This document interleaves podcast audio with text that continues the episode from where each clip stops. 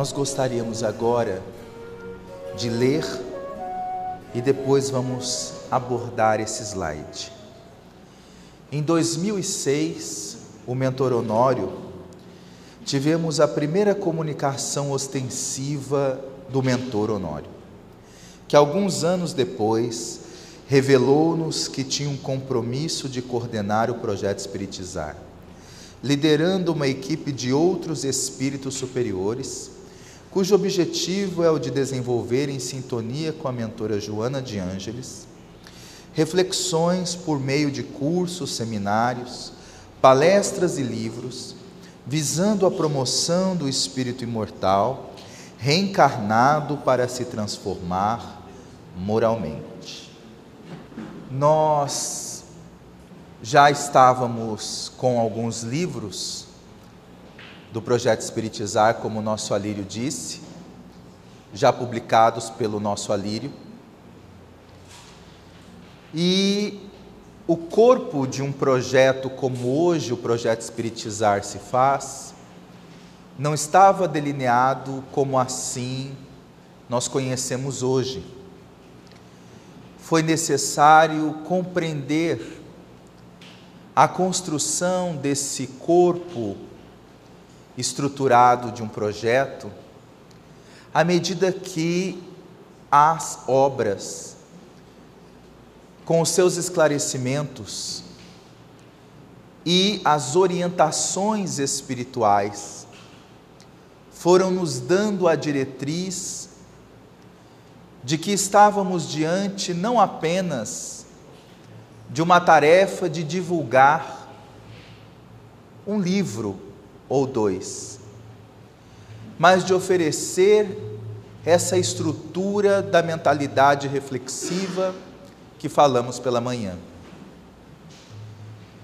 Quando nós vamos ler a introdução de O Livro dos Espíritos, Allan Kardec faz uma consideração singular. O codificador, na própria introdução de O Livro dos Espíritos, além de fazer esclarecimentos valiosos sobre o porquê da nomenclatura espírita e não espiritualista, ele também esclarece como se deu o processo que iniciou a obra O Livro dos Espíritos, citando que em momento algum o pesquisador, o investigador Allan Kardec trazia ideias preconcebidas de como constituir a obra. Tanto quanto ele também estava estudando que fenômenos eram aqueles que compunham aos seus olhos novas leis que ele desconhecia na natureza. E o interessante é que na introdução do livro dos Espíritos, Allan Kardec faz uma observação que passa aos nossos olhos, muitas vezes despercebido, mas que é de consideração singular para a verdade de qualquer pesquisa científica.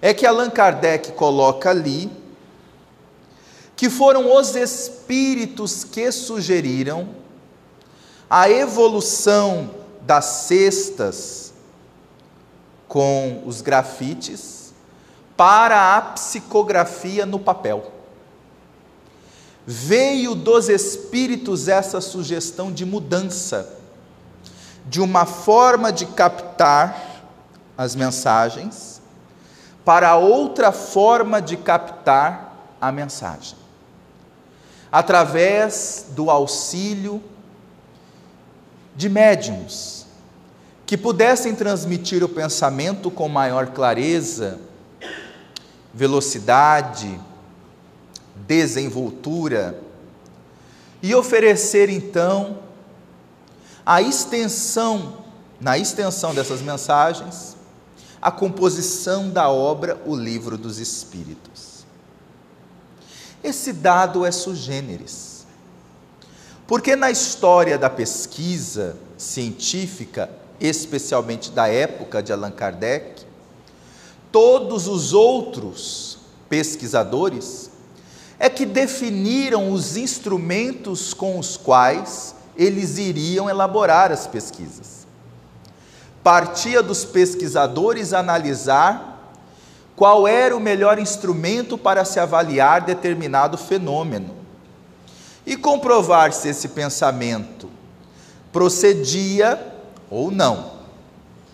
Com Allan Kardec foi diferente, porque o fenômeno que ele estava lidando era um fenômeno de inteligências incorpóreas, de pessoas que estavam na dimensão espiritual já como espíritos e que pensavam e que ditavam e que conduziam o processo no qual Allan Kardec precisava usar todo o seu discernimento para entender não apenas o fenômeno da comunicação mediúnica, mas a extensão das inteligências que ele estava se relacionando. Era preciso que Allan Kardec pudesse ampliar de todo o conhecimento pedagógico que ele tinha, de metodologias, de sistemas do conhecimento, agora para uma dimensão além de abstrata aos primeiros olhos, pois que foi se tornando cada vez mais concreta a comunicação com os espíritos e a realidade do mundo espiritual, mas nos primeiros contactos ainda uma ideia a ser bastante delineada, constituída como realmente uma força de uma energia incorpórea, um espírito aos olhos do pesquisador. Foi necessário então que Allan Kardec, naquele momento, ampliasse o seu campo dos conhecimentos para além das estruturas científicas colocadas à sua disposição. Ele não ficou restrito nas paredes dos sistemas que lhe haviam colocado, muito pelo contrário. Através do que ele sabia do processo de dedução, do processo de indução, ou indutivo, dedutivo, métodos de pesquisa, entrevista e observação, e outros métodos para se chegar a algum tipo de resultado conclusivo, ele ampliou isso para a esfera dos fenômenos que se dirigiam aos seus olhos. Fenômenos que se dirigiam aos seus sentidos, e que ele não deveria, obviamente, como homem de pesquisa, negligenciar os métodos necessários, mas também como um homem de visão, um espírito além do seu tempo, também não deveria colocar os métodos que ele conhecia como os únicos métodos à disposição, porque ele estava diante de fenômenos originais para ele, enquanto pesquisador, e fenômenos que poderiam lhe dar, como assim o fez, revelações das novas leis da natureza.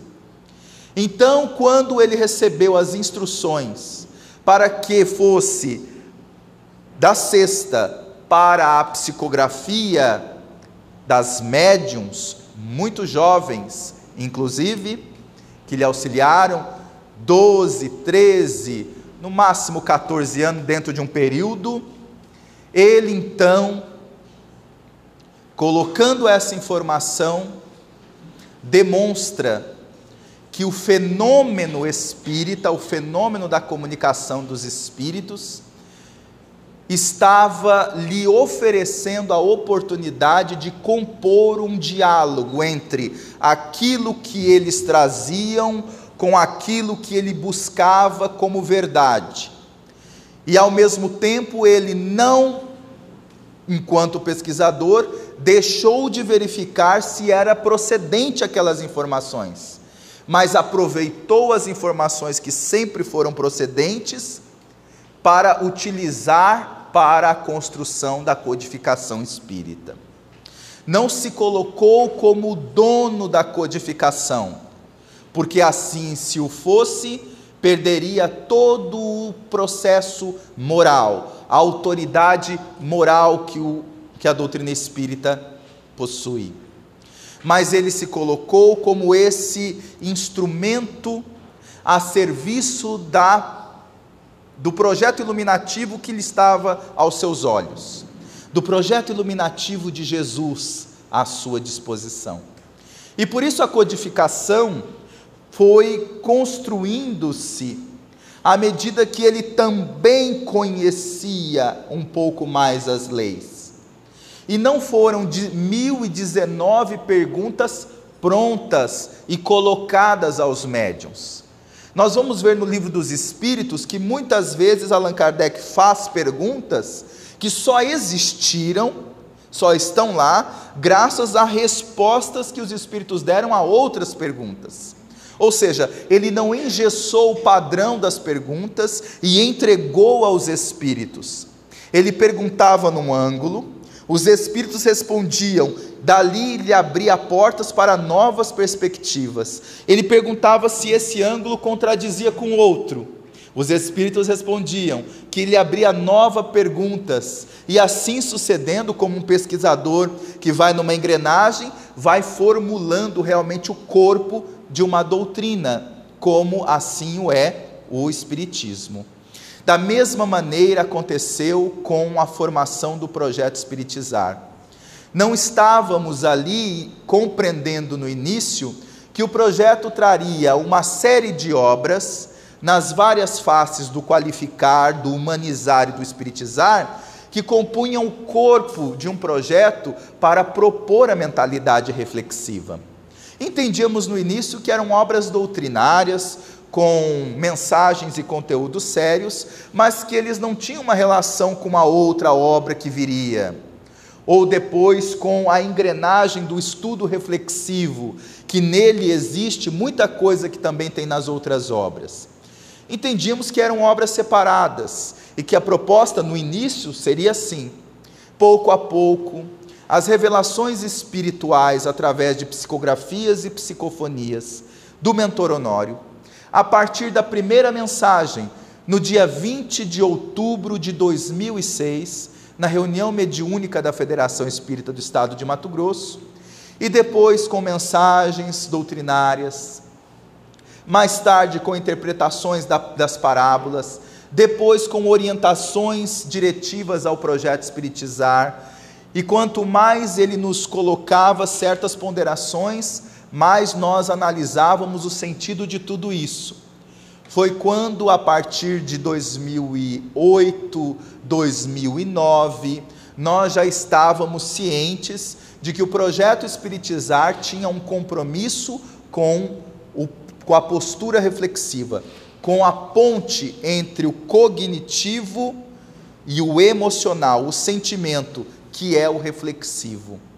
Nesse processo, nós fomos aprendendo conforme Allan Kardec nos ensina com o seu modo de agir também, que em relação aos espíritos, a relação entre os encarnados de um projeto com os espíritos superiores desse projeto não é uma relação de depender dos espíritos, como muitas pessoas talvez entendam mas é de, através das mensagens desses espíritos, nós realizarmos um trabalho íntimo de autonomia, de busca do conhecimento, de busca de autotransformação, mas que nos gera essa autonomia pela, pelo conhecimento, autonomia pela reflexão daquilo que nós estamos recebendo desses espíritos.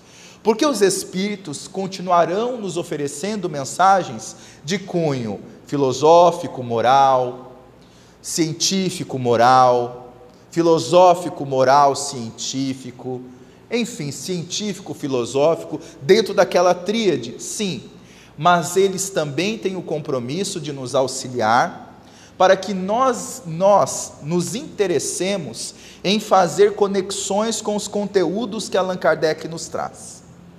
Esse é um ponto fundamental. Os espíritos estimulam o conteúdo espírita, nos convidando a fazer é, interrelações desse conteúdo, conexões desse conteúdo com a nossa vida, formas práticas de aplicar esse conteúdo na nossa autotransformação.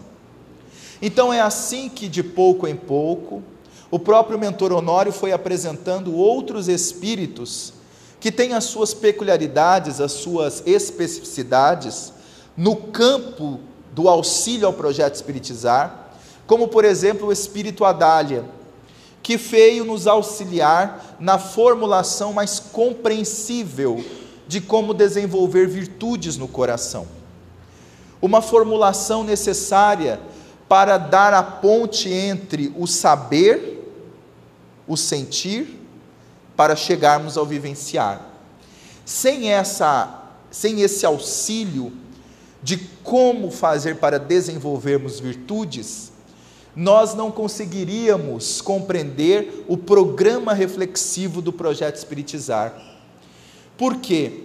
Porque se nós tivéssemos apenas o ponto de refletirmos sobre os conteúdos da doutrina espírita, nós poderíamos entrar num viés de refletir separadamente as ideias, refletir a importância da reencarnação, refletir a importância da imortalidade da alma, refletir a, a importância da, da desencarnação, que seja o fenômeno de nós também estarmos desencarnando a cada momento pouco a pouco, poderemos refletir várias coisas, mas se isso não conseguisse elevar em nós a nossa própria virtude no coração, que em essência é o amor, mas que também se manifesta das várias formas de virtude que conhecemos humildade, caridade, mansidão, benevolência, enfim se isso não conseguisse nos promover nós continuaríamos transformando conteúdos muito importantes em apenas sistemas do conhecimento e não realmente em processos de autotransformação. Mas quando entra o foco da virtude, virtude é eminentemente um compromisso da criatura com quem? Com ela mesma. Virtude não é um compromisso da criatura com a outra em primeiro plano, não é um compromisso da criatura com o centro espírita em primeiro plano, isso vem depois, não é com ela, com a sociedade em primeiro plano. Virtude é um compromisso da criatura com ela mesma, enquanto essência, e com Deus, obviamente, e suas leis na nossa consciência. Foi exatamente isso que nós fomos começando a perceber que existia o empreendimento dos bons espíritos em aprofundar a pergunta 919. O conteúdo que os mentores do projeto veio trazendo sempre estava auxiliando a entender melhor a pergunta 919, a pergunta 621, onde está escrita a lei de Deus, ampliava a pergunta 115. E depois nós fomos verificando que a forma como os Espíritos estavam nos instruindo não era para entendermos um conteúdo separado do outro, mas uma forma de integrar realmente todos os conteúdos da doutrina espírita na nossa vida. Nem entender, por exemplo, o livro dos Espíritos como algo separado do livro dos médiuns, do Evangelho, que não são, aliás, eles são extensão do próprio livro dos Espíritos. Mas até então isso era uma informação cognitiva, uma informação que ficava apenas na memória. Ela passou a ser uma energia emocional quando nós começamos a perceber que existiam meios, esquemas mentais, planos mentais, que foram capazes de facilitar o nosso entendimento alcançando a nossa compreensão emocional daquele conteúdo, por exemplo. Foi então que, entre as informações do mundo espiritual, nós recebemos a tríade: Deus, leis divinas e espírito imortal. Depois o nosso Alírio vai explicar com mais profundidade. Mas esse ponto já nos abriu campo para muitas considerações importantes, que leva, por exemplo, aos propagadores do projeto Espiritizar um compromisso sugêneres. Porque quando nós entendemos a tríade Deus, Espírito e matéria, nós estamos no campo do existencialismo. O que é que são os três elementos gerais do universo? Deus, Espírito e matéria. Isso é isso dentro da obra espírita já nos deu toda uma diretriz profunda para meditarmos.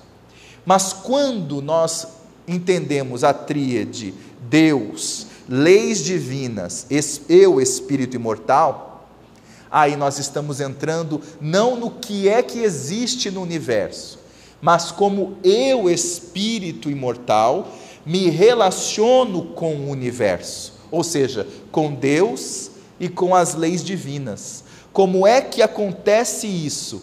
E isso, essa tríade, é a forma mais expressa de entendermos qual pergunta do livro dos Espíritos. 621. Onde está escrita a lei de Deus? Mas como é que eu me relaciono com Deus e com as leis que estão na minha consciência? É aí que essa tríade, por exemplo, que já foi colocada em várias obras, vem nos ajudar. Então, auxiliando esse processo reflexivo. E quando então isso é colocado, nós então compreendemos que não deveria ficar apenas em uma obra, porque ele não é um tipo de conhecimento que foi feito para se entender apenas por um ângulo. Ele é um conhecimento que deve fazer parte de um processo reflexivo íntegro em todo momento, sabendo que se naquela situação, por aquela ótica, eu estou me relacionando enquanto espírito imortal com as leis e com Deus, entregando-me a essas leis, ou não. Eu estou me transformando numa pessoa mais resistente às leis divinas e resistente ao influxo amoroso de Deus. Mas como é que eu percebo isso?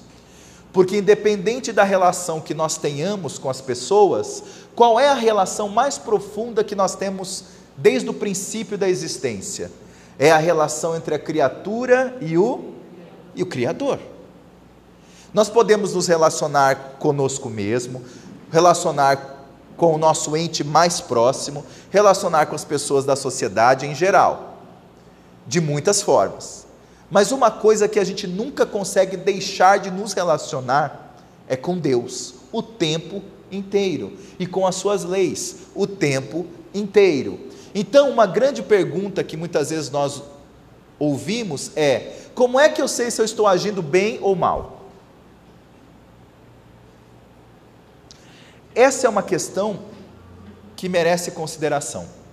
Porque quando nós entendemos bem ou mal dentro de um ângulo horizontal, bem ou mal, por exemplo, para determinada ideia, é você seguir lá o que está nos mandamentos daquela ideia, de uma religião, por exemplo, de uma filosofia. Se você sair disso aqui, você está agindo mal.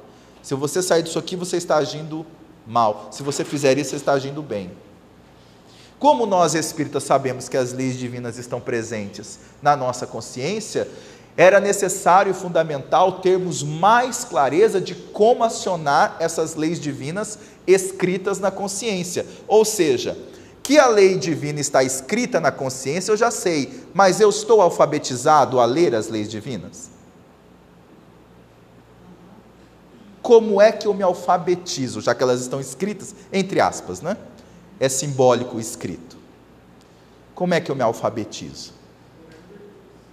Desenvolvendo virtudes.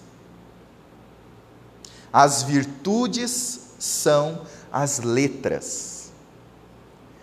E a composição delas me faz encontrar uma palavra que é aquela lei vivida letra por letra, parte por parte.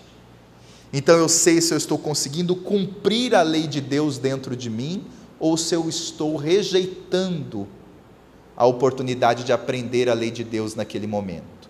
se eu estou querendo me esquivar de aprender com aquela experiência naquele momento. Então é uma ciência que vai profundamente na consciência. Então, quando nós vamos verificar dentro do livro Vozes Alerta, tem uma mensagem que chama o ser consciencial. Essa mensagem é significativa e eu já li várias vezes. Por quê?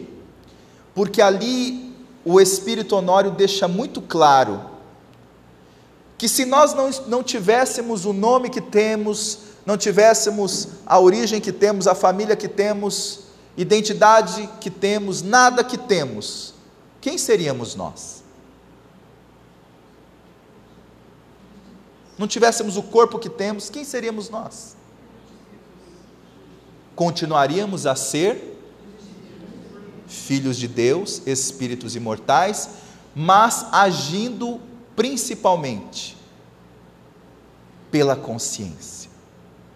Então ele vai de uma esfera da, das nossas superficialidades, ou seja, que a gente percebe que está diante de nós, faz uma reflexão do que seríamos nós se não tivéssemos isso, nem isso, nem isso, nem isso, nem isso, faz com que nós compreendamos que continuaríamos sendo nós, mas agindo em que dimensão? na dimensão da consciência. Porque é através dessa dimensão da consciência que todas as coisas devem ganhar sentido. Se não começar pela dimensão da consciência, tudo aquilo que nós achamos que é importante no decorrer das nossas relações na Terra, na verdade são secundárias.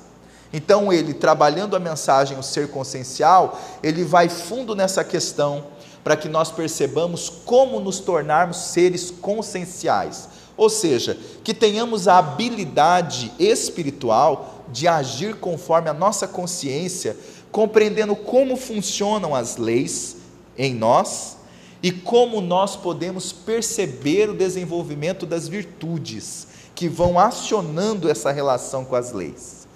Como a semente plantada na terra, ela, naquele momento, enquanto semente, ela não é a árvore árvore, mas ela é a árvore em potencial naquela semente. Entretanto, ela foi só se tornando a árvore que daria muitos frutos depois, quando ela entrou em contato com a terra, entrou em contato com a água, entrou em contato com sais minerais, ou seja, entrou em contato com vários outros elementos.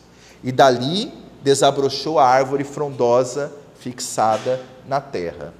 A nossa virtude por si só já está dentro do nosso coração. Mas em contato com os elementos naturais das leis divinas, é que realmente ela vai se enraizar enquanto virtude manifesta. Porque se nós não aprendermos a lidar com a, o discernimento dessas leis, nós vamos agir, acreditar que estamos agindo virtuosamente, quando na verdade nós podemos não estar agindo virtuosamente. Esse foi um ponto também que, durante anos de estudo do projeto Espiritizar, nós fomos aprendendo com os mentores do projeto, nos direcionando à necessidade de nós desenvolvermos o discernimento espírita, que vai promover a consciência espírita. Por isso, o projeto Espiritizar lançou três seminários, que virou depois três livros, alguns ainda serão publicados, né? dois. Mas vem o Centro Espírita e a Promoção do Espírito Imortal, Consciência Espírita e Projetos Iluminativos. Forma uma tríade. Primeiro, porque o Centro Espírita e a Promoção do Espírito Imortal vem justamente ao encontro da necessidade de fazer com que o Centro Espírita seja esse núcleo de fraternidade, mas que promova a reflexão dentro da nossa imortalidade. Senão nós vamos entrar no centro e sair do centro como se o espiritismo fosse uma coisa à parte. E ele é algo muito mais profundo, como a gente tem já começamos a falar desde de manhã.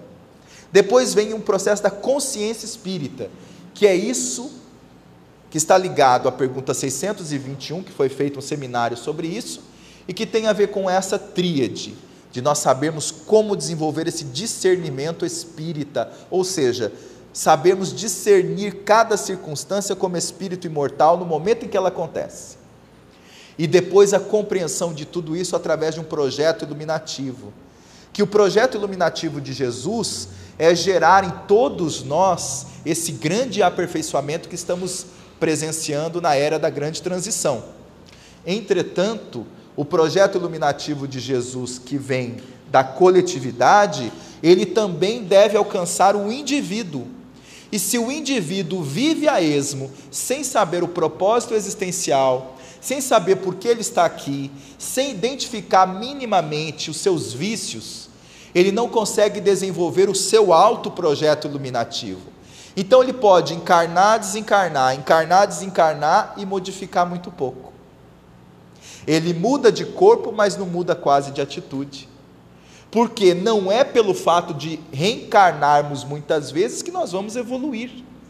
O que vai nos fazer evoluir consciencialmente é nos decidirmos isso, ou seja, progredir, evoluir agora, enquanto estamos no corpo, aproveitando a experiência das provas que temos a passar. Isso nos ajuda a ter uma dimensão do que, que está acontecendo enquanto grande transição.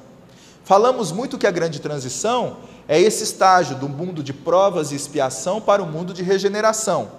Mas devemos levar em conta que o um mundo de regeneração só vai acontecer se houver espíritos que se decidam por regenerar.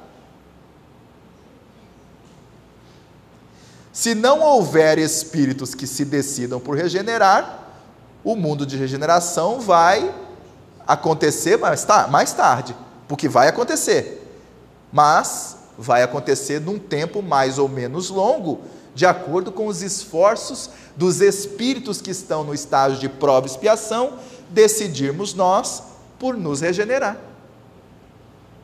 E qual é a ferramenta que nós temos à disposição para começar a nos regenerar?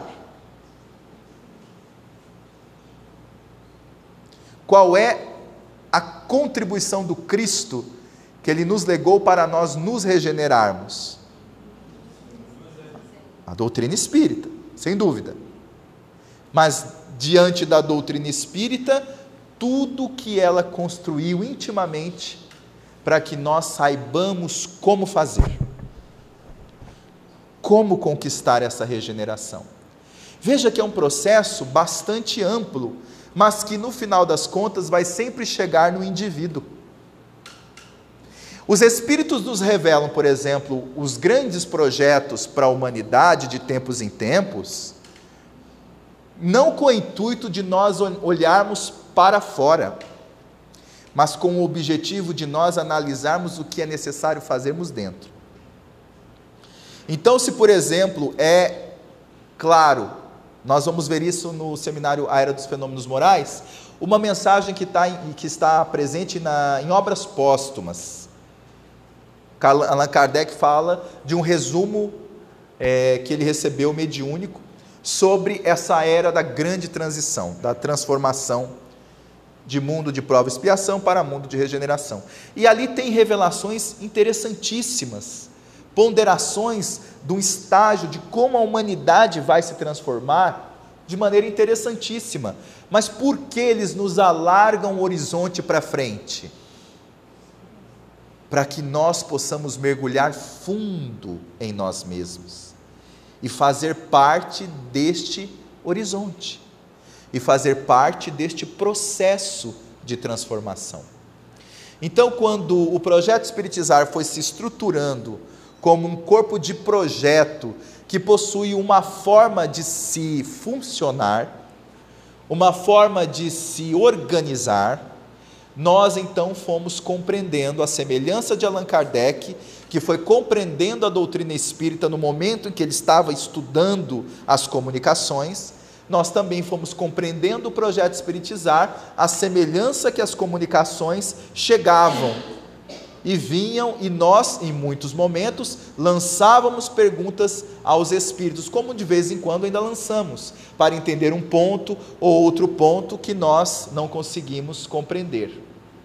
Isso é eminentemente um pensamento ciência, filosofia e religião unido, no qual nós, com o pensamento do conhecimento que nunca está estagnado, aproveitamos da revelação que nos chega para verificar o sentido disso na nossa experiência.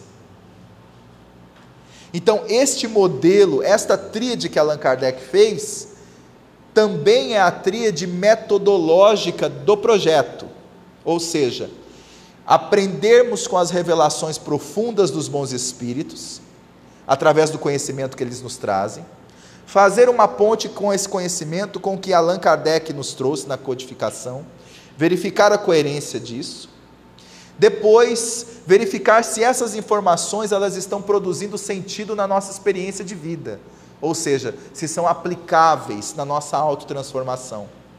E como os espíritos foram nos oferecendo vários sinalizadores, nós então fomos entendendo como as leis divinas conseguem serem as norteadoras do nosso processo do conhecimento. Então, o conhecimento agora não é simplesmente um conhecimento que está colocado no papel e que vem ao nosso encontro por uma simples leitura. Ele, ao ser lido qualquer conhecimento, ele deve perguntar antes de tudo, nós devemos perguntar antes de tudo, se ele faz sentido perante as leis divinas. Ele está de acordo com as leis divinas, esse texto? ele contradiz as leis divinas dizendo dessa maneira?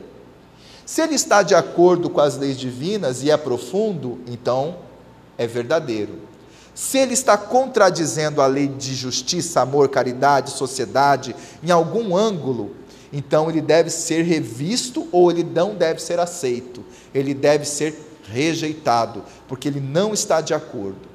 Isso tem nos ajudado a desenvolver o discernimento espírita no momento em que o movimento espírita precisa muito de discernimento. Justamente porque conteúdos espirituais vêm de uma dimensão abstrata para muitas pessoas, para nós, muitos espíritas. E há um grande perigo, e eu diria a palavra um triste sacrilégio, das pessoas utilizarem de comunicações mediúnicas supostamente mediúnicas, supostamente reveladoras, mas que na verdade só pelo fato dessa dimensão terrestre não ter a percepção exata de certas coisas, as pessoas então olham as mensagens que vêm do mundo espiritual e muitas vezes não conseguem fazer uma ponte se elas são mensagens instrutivas e sérias. Isso não tem a ver com quem está fazendo as mensagens, mas tem a ver conosco. Somos nós os convidados a desenvolvermos o que? O discernimento. Mas esse discernimento pode muitas vezes estar calcado em critérios que não são baseados nas leis divinas, por incrível que pareça. Por exemplo, basta que uma mensagem venha e seja dita que em nome de Jesus, amemo-nos, perdoemo-nos, isso e aquilo, e você olha e fala: não, mas ele está dizendo coisas muito interessantes. Ele está falando coisas, mas o que ele está construindo é um pensamento que vai ao encontro de uma transformação? Ou poderia ser pensamentos vagos, colocados em uma cadência que parece ser séria?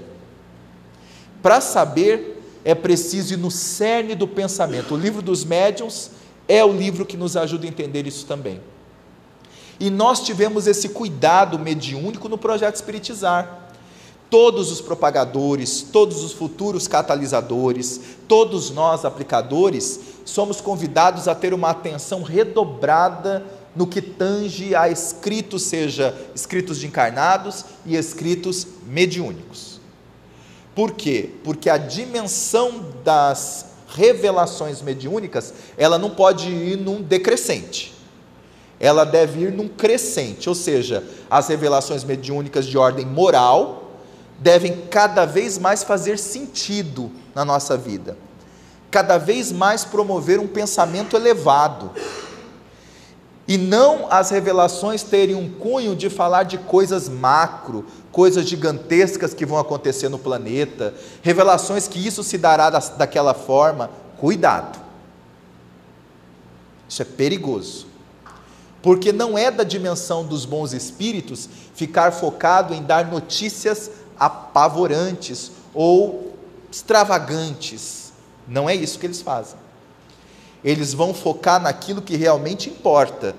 E o que importa para os espíritos superiores é sempre a nossa autotransformação. Então, se as mensagens, a composição das ideias começam a promover neste projeto um corpo de ensino que vai elevando o nível da consciência, nós sabemos que estamos diante de propostas sérias. Mas se de repente nós estamos diante de alguma interferência que parece mais trazer uma informação aparentemente colocada como benévola, mas que na verdade exalta, ou mesmo, mesmo sem exaltar pessoas, situações, enfim, ela na verdade não oferece um quê de desenvolvimento das virtudes em algum nível. Pode-se falar de um texto científico profundo, mas ali tem o ponto do desenvolvimento das virtudes. Em algum nível, alguma coisa é preciso ser vista porque é exatamente isso que constitui o projeto iluminativo de Jesus. A capacidade do ser humano perceber-se espírito imortal que é e se melhorar na dimensão terrestre enquanto estás na terra, para depois, na dimensão espiritual, se aprimorar, para depois reencarnar e aprimorar ainda mais. Esse programa deve ser encontrado também dentro de um projeto. Se um projeto iluminativo está trazendo conteúdos que auxiliam esse grande programa iluminativo de Jesus, nós estamos diante de um projeto sério. E aqui diz um pouco mais sobre o mentor Honório, que é o mentor Honório que orienta o grupo de catalisadores encarnados do projeto Espiritizar. É o que eu disse. Através dos, das revelações, do conhecimento que temos adquirido pela revelação mediúnica, nós então vamos aprimorando isso, fazendo a análise com o conteúdo espírita à nossa disposição. É o mentor Honório que orienta o grupo de catalisadores encarnados do projeto Espiritizar, cujo objetivo é desenvolver a consciência espírita nas ações direcionadas aos trabalhadores espíritas. Reflexionar sobre a saúde espiritual, sobre a vida saudável em família, sobre a visão transpessoal consciencial do Evangelho de Jesus, sobre o estudo reflexivo das obras de Allan Kardec, dentre outras, auxiliando os aplicadores dos conteúdos do projeto Espiritizar a transformarem as suas vidas. Então, quando, onde é que eu vou encontrar autoridade moral de um ensino de qualquer espírito? É se a mensagem que eu recebo faz o quê?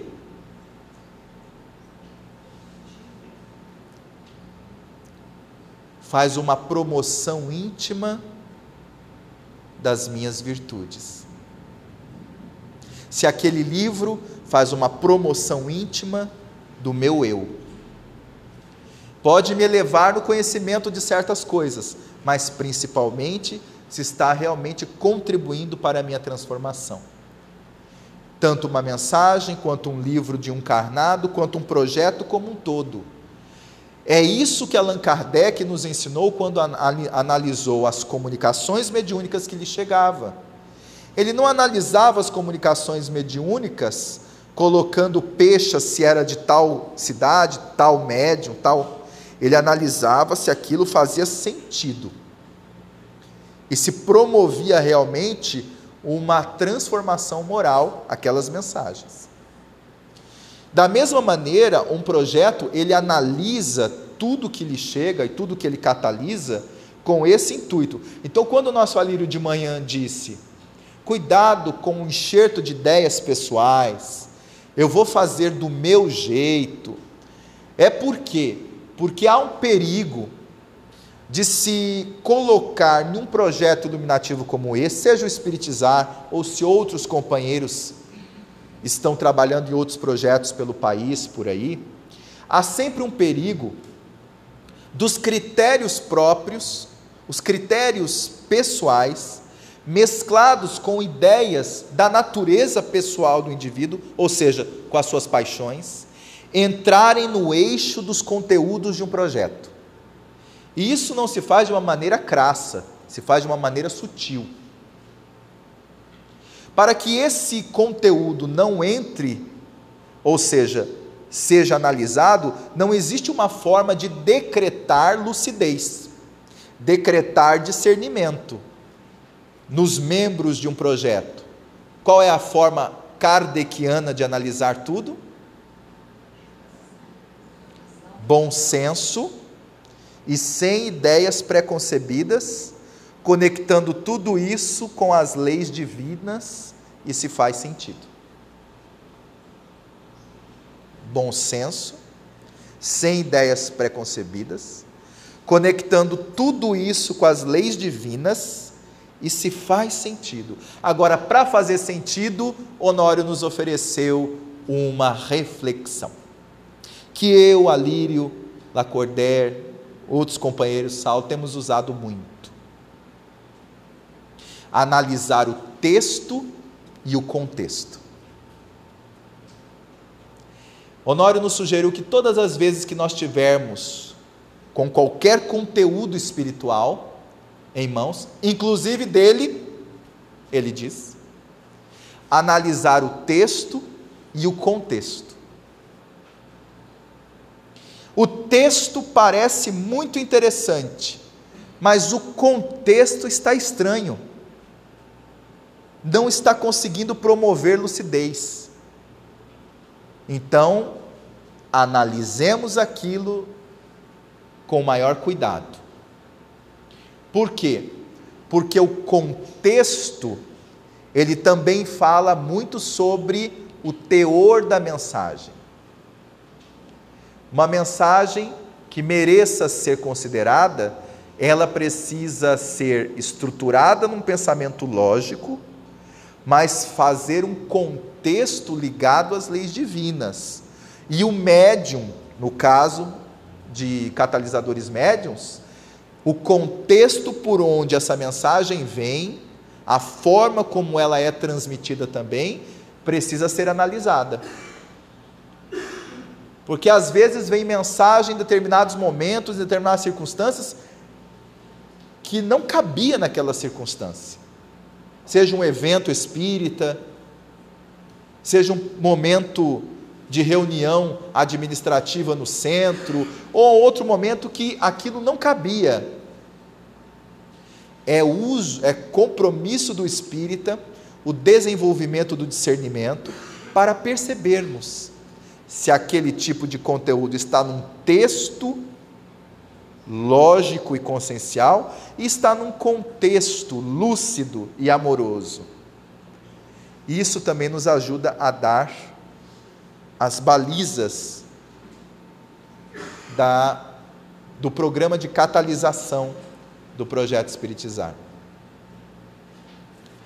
Então aqui nós percebemos que pouco a pouco a presença do mentor Honório não foi apenas nos ajudando a entender o conteúdo que ele trazia, mas a estarmos desenvolvendo essa autonomia, essa capacidade de questionar para saber, não para enfrentar, não para denegrir, de questionar para nos ajudar, para entender e compreender. Isso é fundamental dentro de um corpo de um projeto iluminativo. E obviamente, nós sabemos que um projeto como Espiritizar, ele tem uma proposta de ser um projeto que está nessa geração e que vai passar para as outras gerações. Então é fundamental registrarmos esse tipo de informação agora, para que sirva como uma baliza norteadora das próximas gerações que vão conduzindo os projetos iluminativos na, no movimento espírita. Alguma colocação?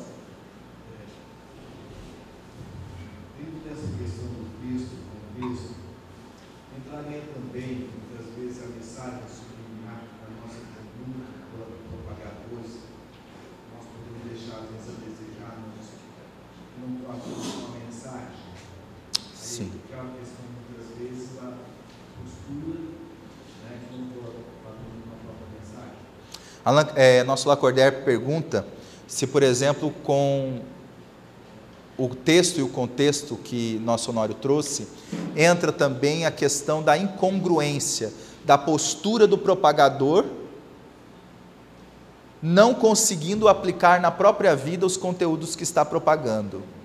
É obviamente que sim. Por exemplo, nós propagadores do projeto Espiritizar, teremos um compromisso de estarmos sendo fiéis ao Cristo em espírito e verdade, quando estivermos propagando determinada ideia. Sim. Mas o contexto do nosso comportamento fala sobre isso. Por exemplo, jamais coadunar propagar o Evangelho de Jesus com aceitar das pessoas a bajulação ou a idolatria ou o elogio que não promove. Não é o incentivo, é o elogio que desvirtua. Jamais. É incongruente. Primeiro, porque nós somos pessoas humanas. Somos necessitados das lições que estamos transmitindo. Segundo, que o fato de nós estarmos em evidência e no trabalho do bem não significa que nós não tenhamos desafios interiores para superar, ou seja, não somos perfeitos. E isso é fundamental, o sentimento de aprendiz. Não é à toa que os primeiros livros do projeto Espiritizar enfatizam o sentimento de aprendiz como uma condição sine qua non porque se não houver o sentimento de aprendiz, tudo que nós formos fazer para propagar o projeto espiritizar pode desmoronar não por causa do conteúdo, mas por causa da nossa conduta. Porque aquele que vê a mensagem, ele quer saber se aquilo realmente é verdade no mensageiro. Ele quer realmente saber se é verdade, porque se é verdade, o mensageiro deve estar aproveitando da luz que ele traz. Se isso não for evidente, obviamente propagar, por mais importante e profundo seja o conteúdo, fica secundário. Porque no fundo, no fundo, o que é que o ser humano quer? O ser humano quer ser feliz. E o ser humano adora pessoas felizes. Não tem coisa melhor do que nós convivermos com alguém feliz. É muito bom a gente conviver com uma pessoa que a gente não tem nem vontade de sair de perto dela. É muito bom. A gente gostaria de ficar com essa pessoa o dia inteiro, se possível. Sabe por quê? Porque essa pessoa está vivenciando realmente as leis divinas da consciência. É isso que para nós é importante. Então, o contexto e o texto, eles devem andar unidos. Porque, antes de tudo, propagar o projeto Espiritizar não é propagar para as pessoas que estão lá fora eu já tomei disso na minha vida. Isso já faz sentido para mim na, via, na minha vida. E agora eu vou divulgar. E por isso que se chama Boa Nova. Essa é a alma da Boa Nova. Nesse, nesse sentido, nós uh, um curso oradores. Ele focou nas técnicas de oratória, mas sim nesse propósito que a gente deve estar vivenciando aquilo que falamos, porque a gente comunica não só através das palavras, do gesto, mas também da energia da verdade da, que a gente está vivenciando. Boa colocação. Nosso Alírio vai explicar mais tarde, daqui a pouquinho, que o nosso encontro de hoje não é um curso para expositores, não é um encontro para oradores, é um encontro de propagadores. E isso tem uma grande diferença. Daqui a pouquinho vocês vão ver. Aguarde. Sobre o mentor Honório, Joana de Ângeles assim se refere no prefácio do livro Vozes Alerta, psicografado por Divaldo Pereira Franco. Empenhados, porém, na tarefa de iluminar as consciências, obnubiladas e orientar os comportamentos desvairados que se multiplicam em toda parte, os espíritos nobres trabalham com afinco em benefício da humanidade terrestre, nestes difíceis períodos da grande transição, oferecendo amparo e inspirando condutas felizes. Fiéis à promessa de Jesus, que ofereceu o Consolador para reerguer o ser humano do caos no qual se atirou, intensificam o saudável intercâmbio para a sua transformação moral para melhor. O autor destas páginas, Vozes Alerta, nosso caro irmão e amigo Honório, vem de uma larga trajetória evangélica, fiel ao pensamento de Jesus e seguidor abnegado das suas incomparáveis lições, havendo se oferecido para trabalhar arduamente em favor dos companheiros da argamassa celular, conforme o vem fazendo desde há muito. É assim que nós temos sentido a presença do mentor Honório e de outros mentores em nossa vida. Como realmente esse amigo constante, que tem nos ajudado realmente, de coração, com muito carinho específico, ele tem por nós aqui de Mato Grosso. Nós aqui da Federação Espírita também, ele tem nos colocado que tem muitos irmãos almas do seu coração, aqui também em Mato Grosso, como em outras terras. E ele tem, com muito carinho, participado de atividades. Às vezes, em nossos eventos, ele está presente, nos acompanhando, nos auxiliando, nos eventos da federação, auxiliando amorosamente o pensamento, para que o pensamento se amplie, se alargue. Então, vez que outra, ele está conosco, nos auxiliando, está com o nosso alírio e tem também estado com os companheiros na dimensão espiritual, trabalhando a propagação do projeto Espiritizar. Eu acredito que na dimensão que nós estamos vivendo hoje, que o projeto Espiritizar está vivendo hoje, nós sabemos que o mais importante é o conteúdo que nós temos à disposição para a nossa autotransformação. Mas eu tive uma vez o atrevimento de fazer a pergunta fatídica a ele. Eu aproveitei do ensejo e achei que podia fazer a pergunta. Então eu disse para ele, eu chamo ele de senhor Honório. Senhor Honório, é, eu queria saber é, quantos livros o senhor acha que a gente vai psicografar? Aproveitei que os outros, Divaldo, tinha perguntado, eu me intrometi na ideia. Ele olhou para mim e falou assim: um. Eu digo um de cada vez. Falei, ah, Jesus. Então ele não me disse. Ele falou que é um de cada vez. Cada vez que vier um, vem. Depois vem outro. Depois vem outro. E eu fiquei sem a resposta. Então eu já não sei, Senhor, quando, até onde vai, mas a gente vai. Então, Jesus nos abençoe que eu viva até 80 anos, 90 anos e vá trabalhando. Porque se for um por ano, você já pensou que coisa boa? Estou com 35. Se for um por ano, vai terminar até uns 40, quem sabe a gente consegue, pelo menos. Mas se ele então não quis me responder, tem um motivo especial, que ele sempre coloca ponderações dessa natureza. É para que nós não entendamos o projeto espiritizar na sua extensão, é que nós entendamos o projeto espiritizar na sua extensão vertical da vida. É mais importante hoje não ter muitos livros que sejam muitos, mas os que tivermos, os que vier, os que já temos, nós fazermos o que com as obras? Buscar aprender esse conteúdo e aplicar na nossa vida.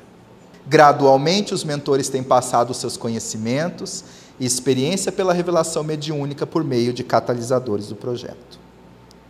Ao longo do tempo, percebemos que o grande objetivo dos mentores do projeto Espiritizar é o de nos conduzir à criação de um pensamento reflexivo para desenvolver uma consciência espírita para o movimento espírita e uma consciência espiritual da realidade da vida para a coletividade em geral, visando a autotransformação por meio do desenvolvimento de hábitos morais para o espírito imortal transitoriamente encarnado por meio da revelação paulatina, como nós dissemos, se está criando toda uma estrutura de pensamento que estão sendo expressas nas obras do projeto Espiritizar. Então, o projeto Espiritizar, pautado na mensagem, é, através da palestra do nosso Divaldo, é? inspiradíssima, orientada pela mentora Joana de Ângeles, sobre a tríade qualificar, humanizar, espiritizar. Nós, então, do projeto, fomos entendendo a necessidade de aprimorar cada parte dessa tríade em livros, em obras. Por quê? Porque as necessidades dessas três dimensões são distintas, mas se integram no todo. Justamente porque existe uma necessidade profunda também de se qualificar. Ou seja, conhecer como fazer determinadas determinadas dimensões do conhecimento espírita. Saber como aplicar, por exemplo, adequadamente o passe, mas também saber o sentido do passe na nossa vida, que é uma das esferas também do, do projeto Espiritizar.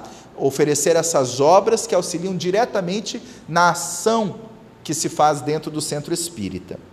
Então, por exemplo, na série Qualificar, tem fluidoterapia espírita, passes e água fluidificada, fora da caridade não há salvação, modelos de liderança, trabalho e autotransformação, a essência da comunicação. Que são obras que vêm nos ajudar a dar esse novo agir, porque o agir que hoje muitos centros espíritas colocaram dentro do movimento espírita foi o agir de quem? Hã? Tem, o, o movimento espírita é composto por centros espíritas. Os centros espíritas são compostos por espíritas. Mas os centros espíritas que compõem o movimento espírita é convidado a se aproximar da doutrina espírita.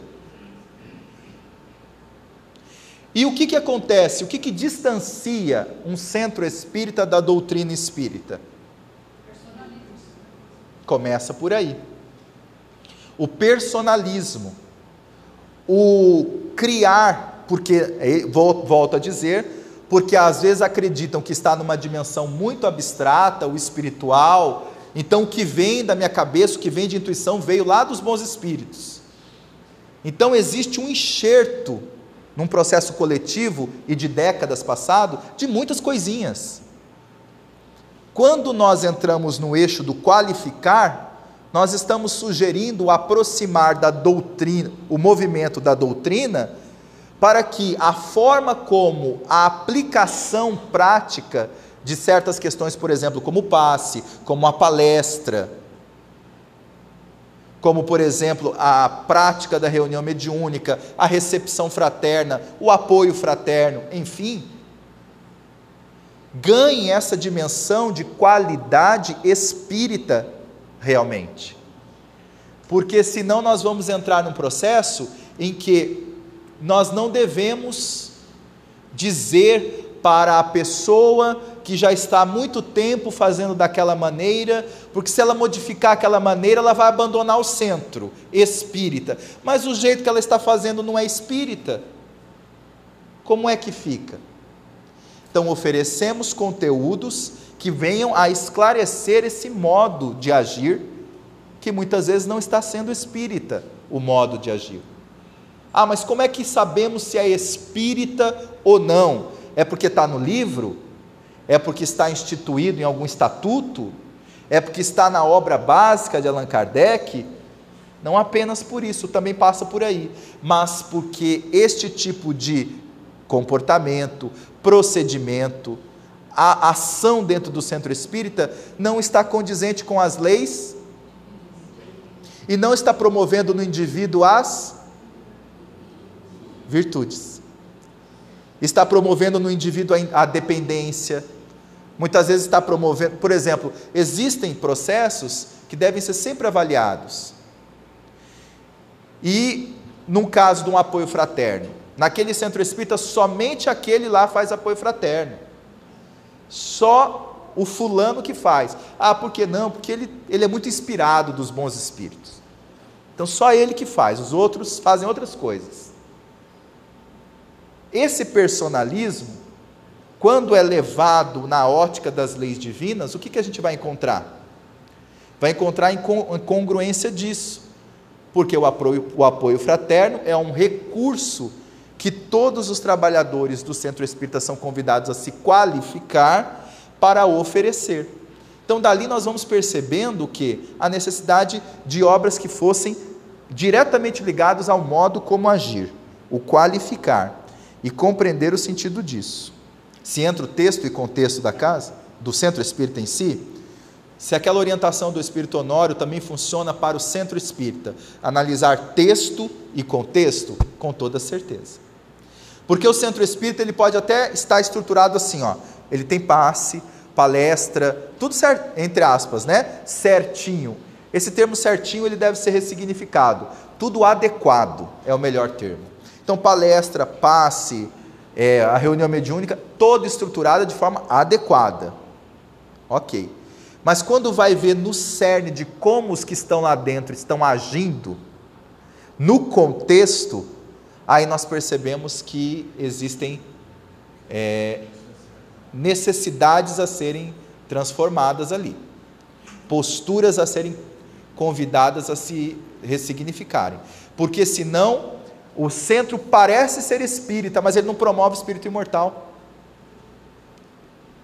Por quê? Porque sutilmente tem o dono do centro. É? São desafios a superar. Sutilmente tem o médium, o médium que só passa, só passa por ele tudo que for relacionado ao centro, ele precisa saber se o guia deixa. Se o guia não deixar, não acontece nada. O que também é um grande desafio que a nossa geração está passando. Nós somos convidados a analisar também a geração que estamos inseridos. Ainda é uma geração que mediunidade é vista com olhos meio sobrenaturais demais, pessoas especiais, o que não tem nada a ver. É preciso ver o texto e analisar o contexto. Esse contexto poderia ser, por exemplo, é, aquele movimento emocional do grupo de exigência, um radicalismo com horários. Várias formas. Lógico, horário, por exemplo, deixa eu explicar. O horário deve ser obedecido. Mas algum companheiro pode ter tirado o carro, pode ter um problema de saúde com o filho na hora que estava saindo. Então, aquele movimento emocional de cobrança. Isso aí é um contexto também que foge à promoção do grupo. Estou correto no raciocínio? Isso, isso ajuda a pensar a necessidade da indulgência também, não é? E de estarmos é, estruturando dentro do contexto se estamos promovendo realmente uma relação afetiva no centro espírita ou estamos criando ali, na verdade, uma, uma relação de competitividade. Né? E aí nós vamos para humanizar. Então nós vamos, é, assim, focando na questão dos propagadores, o propagador ele é convidado a fazer uma preleção no centro espírita, um seminário? É. Ele é convidado a falar de um livro do Qualificar, por exemplo. Está lá, o Qualificar, certo? Mas ele não vai tocar só no Qualificar. O propagador ele vai construir também dentro do humanizar e vai construir também dentro do espiritizar. Por quê? Porque qualificar ele não é uma, uma uma dimensão isolada. A tríade, ela é profunda. Então, quando eu sou convidado a falar em algum lugar, mesmo que a obra seja, por exemplo, aqui do espiritizar, eu posso, em determinada dimensão, estar tocando um assunto do qualificar, lembrando um assunto do humanizar, porém o meu foco é o espiritizar. Mas eu posso tocar um ponto e outro que eu ver necessidade de deixar mais claro dentro da dimensão do tema que é proposto. Por quê? Porque é um compromisso fazermos espírita, é um compromisso utilizarmos do conhecimento espírita no fazer, no nos humanizar e nos espiritizar. É um compromisso, é uma dimensão toda, não está isolado.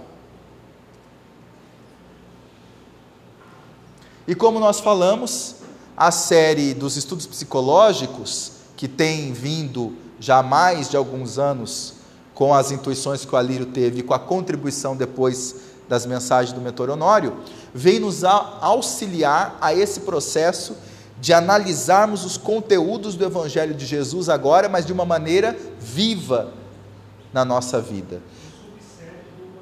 É, subséries do Humanizar, inclusive.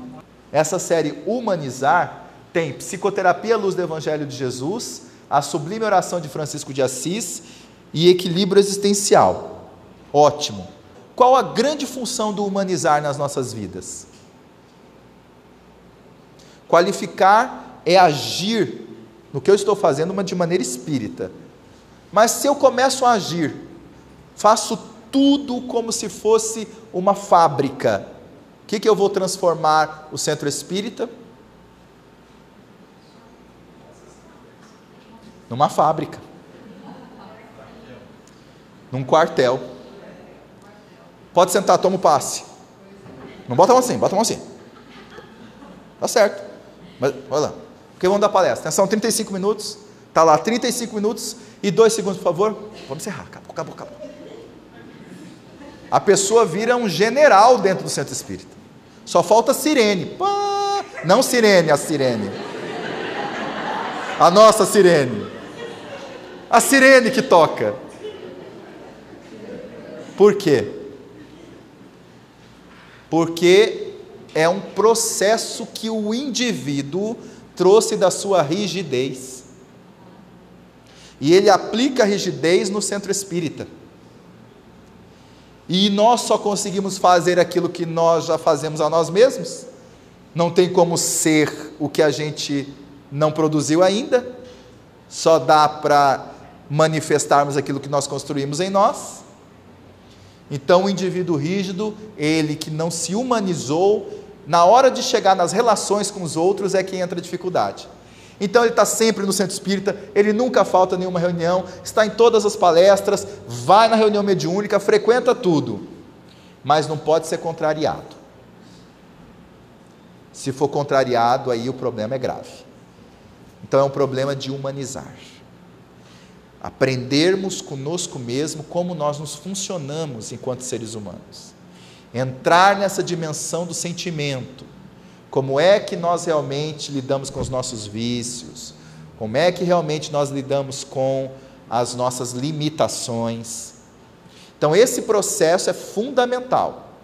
Se isso não for trabalhado, nós estaremos construindo um centro espírita de ações e não de transformações. Existe uma diferença.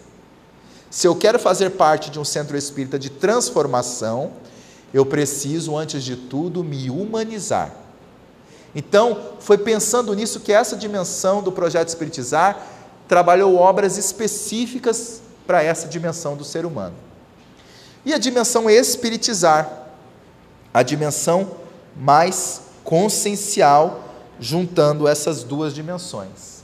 Que entra ali também a série Amar e Viver em Família do Humanizar, e que entra também a série Estudos Psicológicos do Evangelho de Jesus.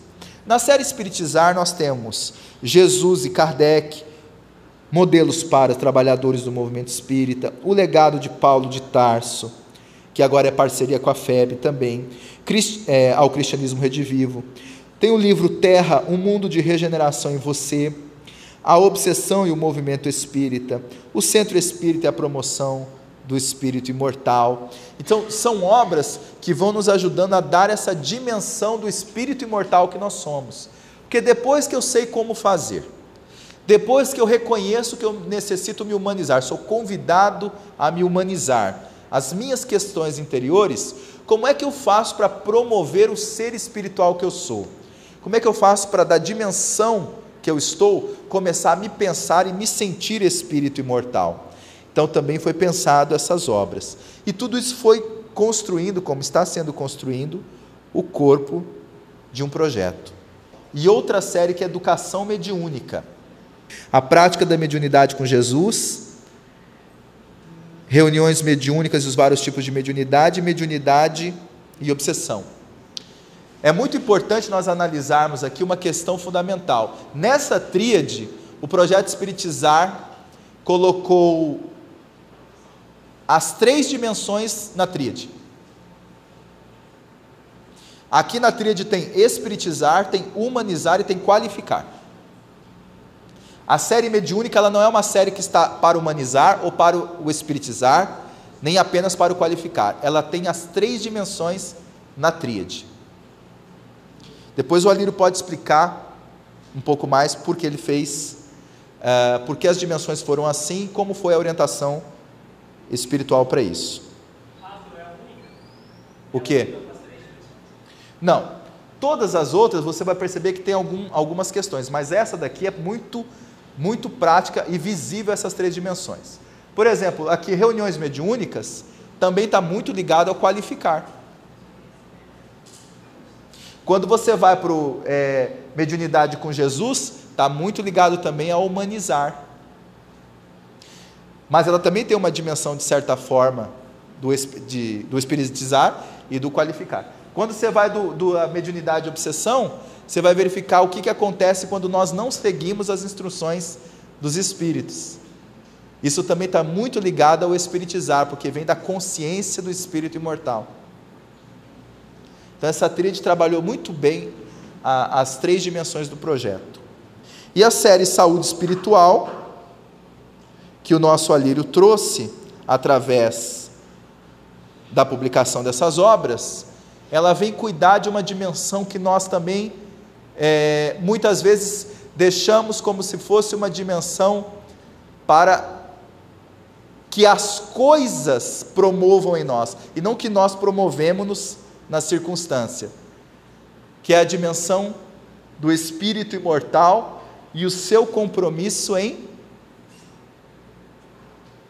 permanecer evoluindo no corpo. Nós temos um compromisso profundo de permanecer o quanto pudermos evoluindo no corpo. Por quê? Porque a nossa saúde corporal ela é uma oportunidade ou ela é um patrimônio nosso? Ou ela é uma conquista, ou. O que, que a, a saúde do corpo significa? Ela é uma oportunidade para evoluirmos. Ela é um compromisso nosso que nos foi dado para mantermos a saúde do corpo. E ela também é o que? Um instrumento que o Espírito tem à disposição para oferecer na lei de justiça, amor e caridade aos demais irmãos. Mas a saúde do corpo é consequência. Onde que começa a saúde verdadeira? Então foi criada a série Saúde Espiritual. Para que nós possamos agora, enquanto espíritos encarnados, desenvolvermos uma saúde que vai significar não apenas para essa reencarnação, mas para o nosso eu, nosso, a nossa dimensão imortal. Então foi publicado vários livros da série Saúde Espiritual para que nós possamos ampliar a capacidade de verificar a gravidade que é a desobediência nossa das leis divinas e da lei de conservação, por exemplo. A lei de conservação é uma lei que está ligada diretamente à lei do progresso. Porque quanto mais tempo nós aproveitarmos bem, evoluindo no corpo, melhor o nosso aproveitamento reencarnatório, melhor o nosso aproveitamento na consciência das leis divinas. Mas o que, que a gente vai fazendo? A gente vai vivendo como dá. O corpo é como se fosse uma máquina que eu vou desgastando o quanto eu quero. Eu vou desconsiderando o quanto eu quero.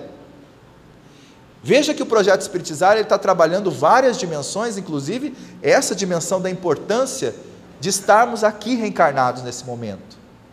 E a série Saúde Espiritual vai dizer sobre uma contribuição que também o projeto Espiritizar está oferecendo ao movimento espírita, o verdadeiro sentido da energia dos chakras, por exemplo. É uma grande contribuição, numa perspectiva moral, numa perspectiva que auxilia no desenvolvimento das virtudes, e não o chakra de uma ótica esotérica, aquela coisa mística, que não faz sentido nenhum, mas analisando a obra e fazendo uma conexão com as leis divinas, se vê a lógica do que tem sido colocado. Porque nem mesmo a mediunidade é patrimônio do Espiritismo e nem mesmo o chakra é patrimônio do budismo. A mediunidade é um patrimônio da humanidade, mas o Espiritismo soube compreendê-la e conduzi-la na sua real dimensão. Da mesma maneira, os chakras, que não é patrimônio de uma ideia oriental, ele é patrimônio do corpo espiritual de todos nós, ou seja, do perispírito, ele é patrimônio do ser espiritual. E que agora algumas obras do projeto Espiritizar está dando uma dimensão mais profunda, lógica e lógica emocional da energia dos chakras. Eu gostaria que você tecesse alguma consideração para minha apreciação quanto à experiência do projeto Espiritizar está agasalhando os futuros espíritas que vêm de uma cultura ateia, científico e que tem apresentado vários traumas psicológicos encaminhando convergindo para a depressão, etc.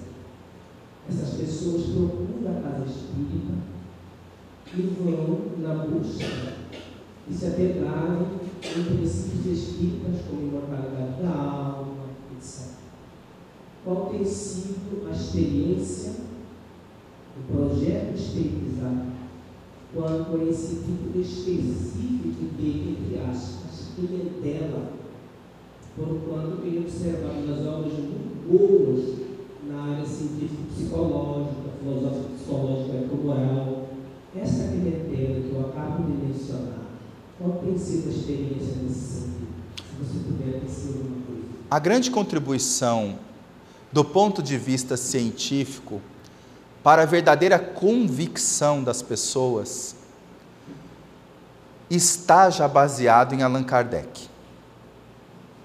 Allan Kardec já fez todo um trabalho pedagógico indiscutível, incomparável, para provar a imortalidade da alma, provar a existência dos espíritos a sua comunicabilidade, a lógica da reencarnação e tudo mais. O que está a contribuir com o movimento espírita, o projeto Espiritizar, é que quando o indivíduo hoje tem se aportado nos centros espíritas com essa problemática, o grande desafio hoje tem sido informar ao indivíduo que o que ele está passando, o que ele está vivenciando, é uma esfera transitória. E essa dificuldade de informar isso É porque geralmente nos centros espíritas, a ideia, quando se chega no centro espírita, um perfil como esse que o nosso Adelso trouxe, que é o perfil de uma pessoa que tem graves dores morais, tem um problema ligado à questão de ser crítica, ou, no caso, se dizer ateu, não acreditar em nada, mas, enfim, busca o centro espírita, ou pelo menos questiona sobre o espiritismo. E geralmente o grande desafio entra quando nós espíritas nos interessamos em entrar no debate filosófico com eles. Porque eles não estão com as dores que estão à toa. É justamente porque a mente ficou acrisolada num processo de ceticismo, de negação da existência de Deus. E é da natureza do cético, ou seja, do, do que se diz cético, podemos dizer assim, porque em essência todo espírito sabe que é um espírito e que está transitoriamente na terra, apenas não acionou isso nas emoções. Mas, quando chega num centro espírita e encontra aquele companheiro que quer debater filosofia, que quer que colocar as conceituações espíritas como se fosse um critério de doutorado, ele não encontra um irmão, ele encontra um outro cético para combater. Só que com a capa de espírita. Ele encontra uma outra criatura que tem a visão de querer degladiar, ou melhor, digladiar com ele, como os outros também faziam.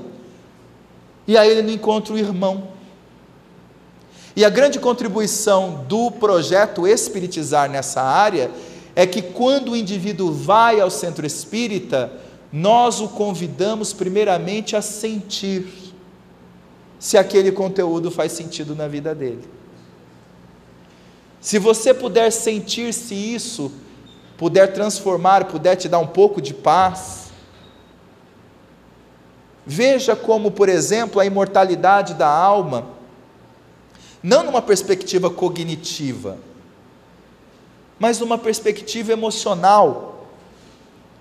Por exemplo, você, meu amigo, que perdeu a sua filha e que hoje não acredita mais em nada, só acredita no pó, só acredita na matéria, mas está à busca de alguma resposta, de certa forma, no centro espírita. Eu lhe pergunto: se por um minuto, um minuto apenas, você tiver a certeza, a convicção de que a sua filha não morreu, de que um dia você vai se reencontrar com ela, de que um dia vocês dois estarão abraçados novamente, eu te pergunto, se por um minuto você sentir isso, o que é que você está sentindo? E a pessoa dirá: Eu estou sentindo uma enorme esperança, uma intensa paz. Então, meu irmão, eu gostaria de começar a falar sobre essa paz que você acabou de sentir em um minuto.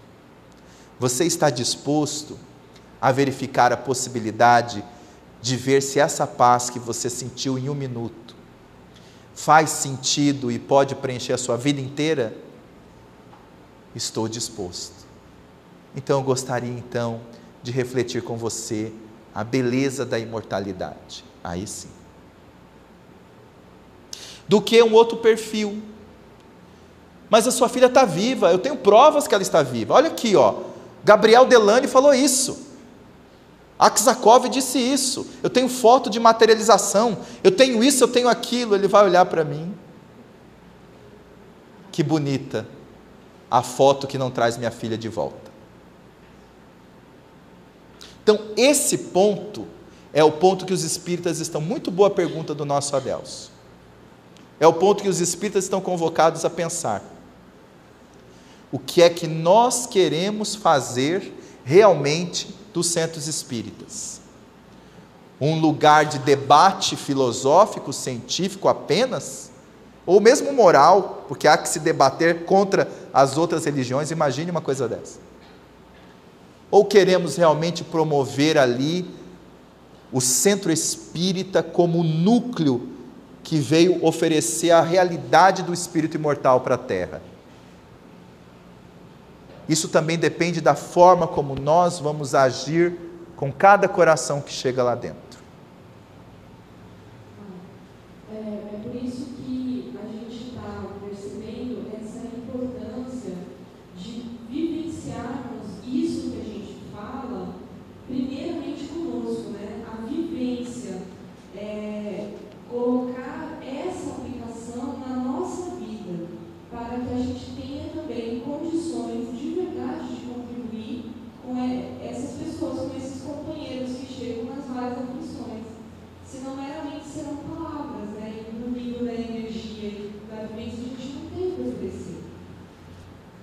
Qualquer pessoa na dor precisa eminentemente de uma prova de amor. E não de uma prova intelectual. Qualquer pessoa que chega no centro espírita com uma grande dor, primeiramente precisa de uma prova de amor. E pelo amor, todas as coisas fazem sentido. Nós temos também a série psicográfica, mediúnica, que é exatamente as orientações mais é, específicas através das mensagens, que oferece, dentro dessa proposta, qualificar, humanizar, espiritizar, tem todo um pensamento reflexivo nas obras, e também tem a série Estudos Reflexivos, que aí já é realmente uma proposta para oferecer dentro do centro espírita a transformação dessa mentalidade. O estudo reflexivo é uma série muito importante para que nós propagadores possamos compreendê-la e depois propagá-la. Porque uma coisa é eu ver uma mensagem, ver um livro de maneira separada e distinguida. Outra coisa é eu participar de um estudo sistematizado reflexivo. Eu vou ler uma série aqui, uma série ali, vou entender gradativamente, mas quando eu participo de um estudo reflexivo, aí aquele nível de discernimento que nós falamos, de desenvolvimento da consciência espírita, de realmente a forma de refletir sobre as nossas virtudes, ela começa a aparecer de maneira evidente. Bom, prosseguindo, nós vamos fazer algumas reflexões sobre o nosso movimento espírita sobre os objetivos do movimento espírita. Primeiro, essa questão: quais os objetivos do movimento espírita? Uma, para, uma, uma questão para todos refletirmos. Há um objetivo claro no movimento espírita? Ou não? Qual é o grande objetivo do movimento?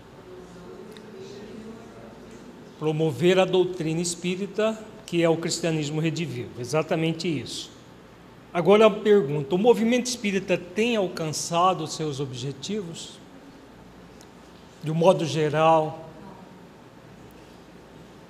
Por que não? Porque mesmo conhecendo, tendo tanto conhecimento, nós não temos o sentido, a grande maioria de nós, feliz.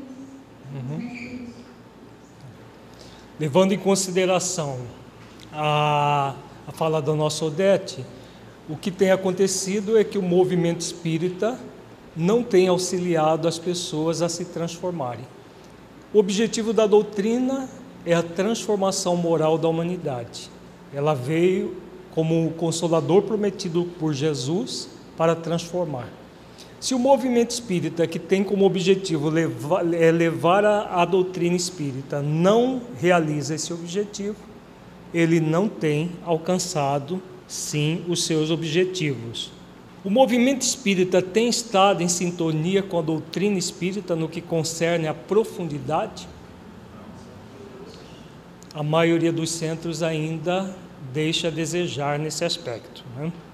No livro Transtornos Psiquiátricos e Obsessivos, Filomeno de Miranda nos dá uma notícia muito impactante, por sinal, que há uma trama das trevas organizadas para superficializar o movimento espírita e ridicularizar o espiritismo, especialmente através da mediunidade mal conduzida. Se nós formos ver o movimento espírita nos últimos anos, tem acontecido muito isso daqui que Filomeno de Miranda coloca nessa obra. Uma superficialização, superficialização desde os estudos intelectualizados, mas que não promovem a, o desenvolvimento das virtudes, como o Afro colocou, a mediunidade sendo ridicularizada por médiums é, que se colocam a à disposição de espíritos muito inteligentes, mas pouco moralizados, trazendo conteúdos e mais conteúdos esdrúxulos que afastam a pessoa do objetivo maior da doutrina, que é a transformação moral. Isso tem acontecido sistematicamente em nosso movimento. Em nosso movimento espírita, tem acontecido essa superficialidade em nosso movimento espírita aqui em Mato Grosso, no resto do Brasil? Tem ou não? Tem. Também tem. Que ações nós podemos realizar para tornar o nosso movimento mais sintonizado com a doutrina espírita? Há alguma coisa que nós possamos fazer? O que nós podemos fazer? Trazer a doutrina espírita para dentro das nossas vidas. Esse é o grande objetivo do projeto Espiritizar. Esse é o projeto Espiritizar desenvolvido pela Federação Espírita do Estado de Mato Grosso, em sintonia com a tríade proposta pela mentora Joana de Ângeles, como nós falamos, ao, ao movimento espírita por intermédio de Divaldo Franco, na qual a querida mentora solicita ao movimento espírita trabalhar a tríade, qualificar, humanizar e espiritizar. Acho que todos nós já ouvimos falar bem disso. Agora, por que fazer um trabalho com base nessa tríade? É de fundamental importância que realizemos ações para conduzir o movimento espírita a um aprofundamento em suas bases suprimindo assim a trama das trevas organizadas, especialmente por meio da divulgação ampla de estudos sérios do legado kardeciano e de obras subsidiárias idôneas, contrapondo a avalanche de obras e movimentos que se originam da mente, de mentes que visam obstaculizar o movimento espírita. Então, por que, que existe toda essa literatura pseudo-espírita? Existem toda uma série de trabalhos pseudo-espíritas dentro dos centros espíritas, porque existem lacunas que não estão sendo preenchidas. Por trabalhos sérios, por obras sérias e por estudos sérios visando a reflexão das questões do espírito imortal. Enquanto houver lacunas, a sombra penetra por essas lacunas. Então, todas as áreas de atividade do centro espírita, hoje, têm lacunas que acabam sendo infiltradas por esses espíritos, cujo objetivo é frear o avanço do Consolador. Claro que eles não vão, não, vão, não é possível conseguir isso, mas que eles criam muitos obstáculos, isso tem criado muitos obstáculos. Impedir o avanço não vai ser possível. O objetivo geral da tríade qualificar, humanizar e espiritizar é aprofundar ações que tornem o nosso movimento espírita mais comprometido com a doutrina espírita, especialmente com as bases kardecianas, para realmente contrapor tudo isso. Os objetivos específicos, as ações para aprofundamento nas bases doutrinárias passam pela qualificação cada vez maior dos trabalhadores espíritas para que desempenhe da melhor maneira o seu trabalho, buscando não apenas a qualidade técnica, mas o significado e o sentido maior de ser um trabalhador da seara de Jesus, atuando junto ao Consolador prometido. Nós temos trabalhado no projeto Espiritizar não apenas a qualidade das nossas ações. Dentro do qualificar, nós entendemos que é necessário aquilo que a Silvia falou de manhã, quando ela deu o depoimento do que o, o projeto Espiritizar tem feito na vida dela, deu um sentido à trabalhadora voluntária do Centro Espírita e da Federação. Qual é o sentido existencial do trabalho espírita em nossas vidas? Sem os, é, refletir sobre o sentido existencial do trabalho espírita em nossas vidas, nós não teremos verdadeiramente um trabalho de qualidade, porque nós estaremos trabalhando por obrigação e uma pessoa que faz uma tarefa no movimento espírita por obrigação vai sempre deixar um quê de dificuldade. Que dificuldade é essa?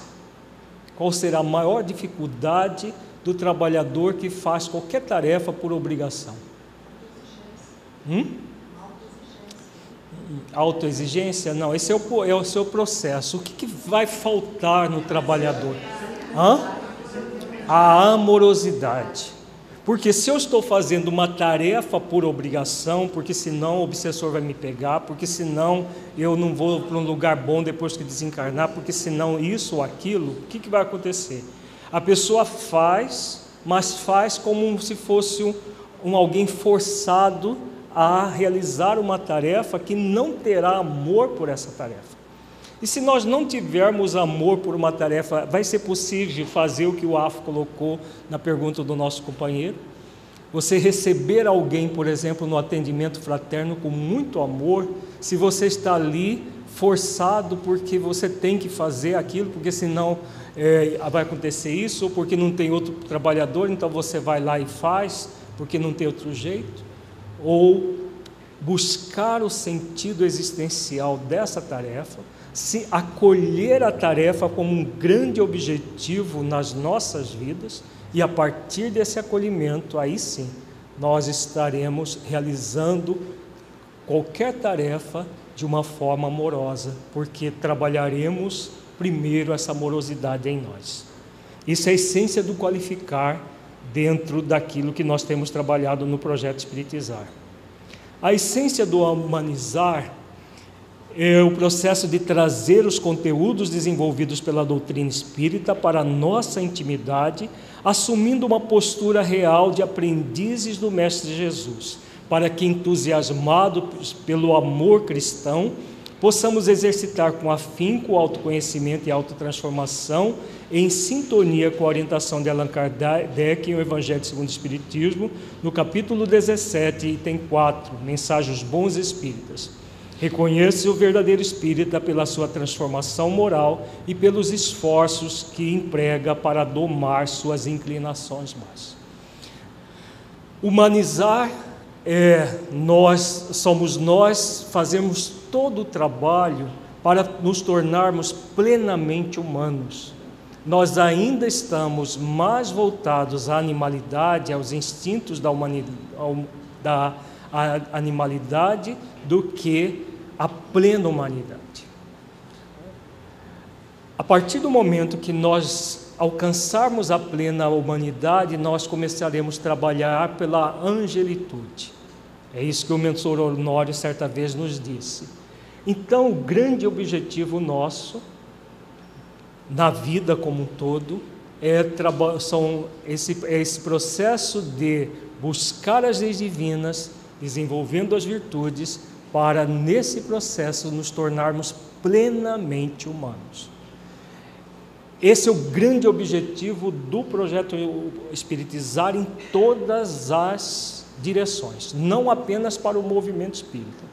Porque todas essas obras que o, Afro acabou de relacionar aqui, elas, muitas delas não são para o movimento espírita exclusivamente, são para o ser humano de modo geral. A série sobre família é para o ser humano, qualquer que ele seja. A série Saúde Espiritual tem, tem é, entra, entrado em muitas livrarias não espíritas. Maior, praticamente todas elas né, estão é, vendendo as nossas obras para qualquer pessoa, porque o objetivo é tornar o ser humano mais saudável, mais feliz, mais de bem com a vida. Existem as obras próprias para o movimento espírita, mas a humanização, todos nós necessitamos dela. E o espiritizar, a prática da qualificação do trabalhador, no qual ele busca no trabalho da seara espírita o sentido existencial e a sua humanização pela autotransformação, culmina com a espiritização na qual cada tarefeiro é convidado a aprofundar os conhecimentos e a vivência da doutrina espírita, tendo como base as obras kardecianas e as obras subsidiárias idôneas, tornando o nosso movimento verdadeiramente espírita. Então, nós só teremos um movimento verdadeiramente espírita, contrapondo com essa trama da sombra, a partir do momento em que nós verdadeiramente humanizamos o trabalhador, qualificamos o trabalhador para que cada vez mais nós, né, na vertical da vida, sintonizemos com o projeto iluminativo de Jesus à luz da doutrina espírita. Há um grande projeto de iluminativo de Jesus para o planeta inteiro. Isso nós vimos no seminário Como Desenvolver Projetos Iluminativos. E uma das, das vertentes do, do projeto iluminativo de Jesus é a, a doutrina espírita. Então, tornar um centro cada vez mais espírita é tornar esse centro em sintonia com o projeto iluminativo de Jesus. Os resultados disso será sempre o aprofundamento nas bases doutrinárias, tornando o movimento espírita fiel ao compromisso maior do Consolador prometido, a doutrina espírita, de reviver os ensinamentos de Jesus em espírito e verdade. Então, todos nós que nos candidatarmos a propagar o projeto Espiritizar, é muito importante que nós entendemos a tríade, qualificar, humanizar e espiritizar, qual é o sentido dessa tríade, como que elas se interpenetram, porque, como o Gafro também disse, ela, essa divisão é apenas didática, porque onde que termina o qualificar e começa humanizar e vice-versa? Quando que termina humanizar e começa a espiritizar? Na verdade, é um todo formando sempre uma tríade inseparável e interdependente. O qualificar leva a humanizar, que por sua vez dá sentido ao, ao qualificar, que por sua vez, amplia o, o, o espiritizar. Nós tendo cada vez mais um movimento espírita coeso para levar avante a doutrina espírita de forma coesa, para auxiliar a humanidade no processo de transformação. Nós não precisamos de ter 100% da humanidade espírita. Isso está muito claro nas próprias obras básicas mas nós somos convidados no movimento espírita a levar toda uma série de reflexões para que todos nos sintamos espíritos imortais no planeta.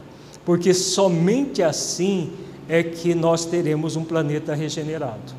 Quando todos aqueles que habitam a Terra se sentirem espíritos imortais, e trabalhar em função do seu aprimoramento interior, se tornando uma pessoa de bem e, consequentemente, trabalhando para o bem coletivo. Porque essa é a característica do mundo de regeneração: o bem coletivo, o bem impera e todos trabalham em função desse bem. Então, esse é o grande objetivo da doutrina, é o grande objetivo do movimento espírita e entender todo esse processo, ter uma ideia é, profunda do, do que ele se propõe, vai ser muito importante para o propagador.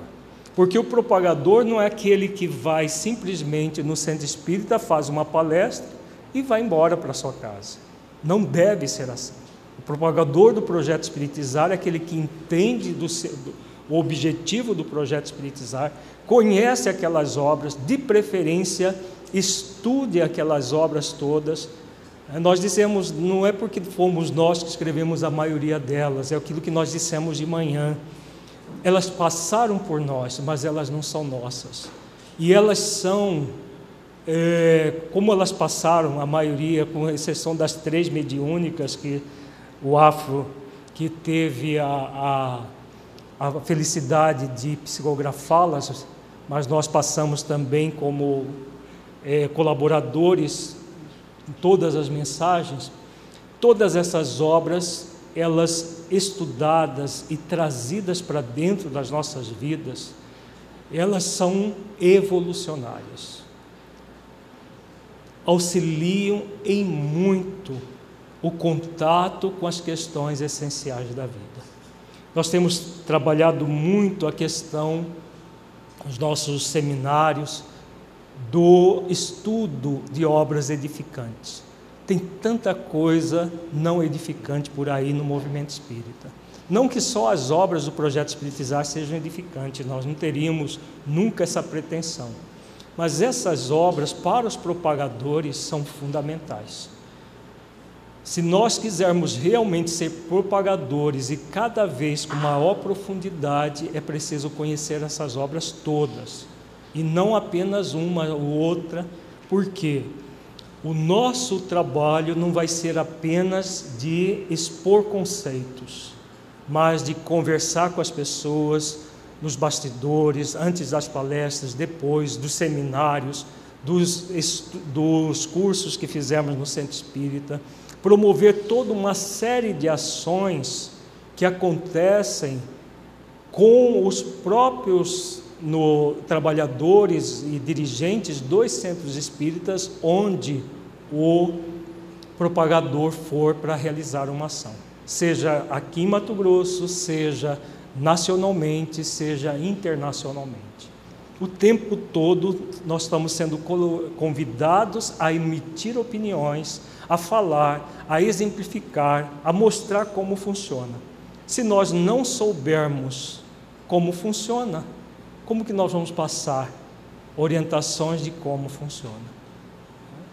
O que e as pessoas percebem quando a pessoa sabe daquilo que está falando, quando ela está apenas com algumas, algumas noções e passando algumas noções.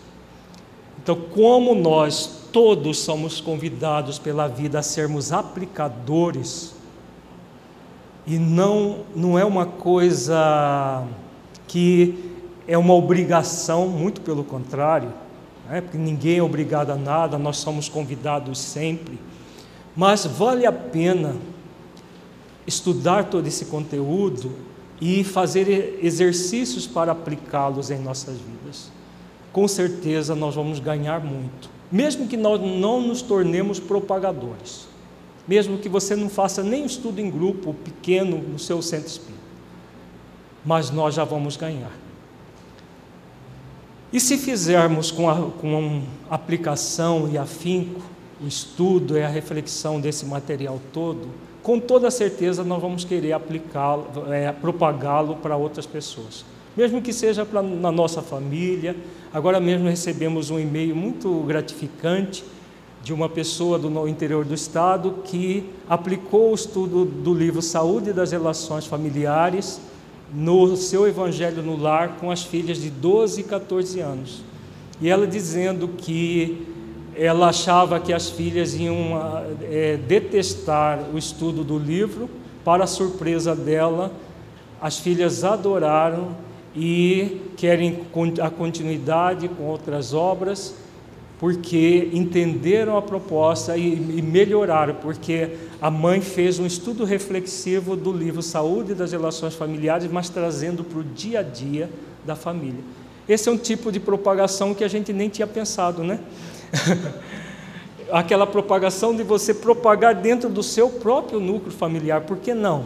Né? Já propaga aplicando o conteúdo do, da, da, do, que tem é, sido trazido pelo projeto Espiritizar.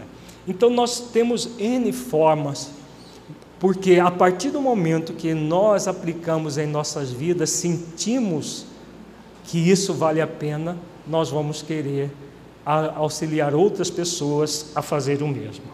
Ah, o Mateus pergunta da estrutura administrativa do projeto Espiritizar. Na Federação Espírita, o projeto Espiritizar tem uma, é, é uma assessoria ela não é uma diretoria nem uma coordenadoria, porque ela, ela, atua em todas as áreas doutrinárias. O projeto Espiritizar ele não, tem a ver com uma área específica, com todas, por isso ele é uma assessoria. Como é uma assessoria, existem hoje dois, eu ocupava essa posição antes de assumir a vice-presidência, como o nosso estatuto não permite acúmulo de, de funções, agora temos o Lieber, que está filmando, e a Zeila, que está ali atrás, fazendo parte da assessoria do projeto Espiritizar. O, é, nós já tive, repassamos na, na terça-feira passada é, o que fa estávamos fazendo e eles vão agora assumir até com mais eficiência, porque como é, não tem o, ainda o compromisso de catalisar, então dá, tem mais tempo de cuidar disso. Então qualquer solicitação é, qualquer solicitação do, para o projeto Espiritizar pode solicitar o Lieber e a Zeila, que vão repassar para as diretorias especificamente ou para os catalisadores e propagadores que já estão ativos no, é, no projeto. Então existem, no caso nós temos também um site na, na internet que está sendo reformulado, que é o é o espiritizar.com.br. Por, pelo site, as pessoas do, do resto do Brasil e do exterior entram em contato conosco, solicitando qualquer questão, é, qualquer é, necessidade do projeto Espiritizar. Em Mato Grosso, é diretamente com assessoria aqui na federação, para que é, essa assessoria que vai é, ver quem é que vai atender a necessidade porque hoje a maioria das diretorias já trabalham com conteúdos do projeto Espiritizar.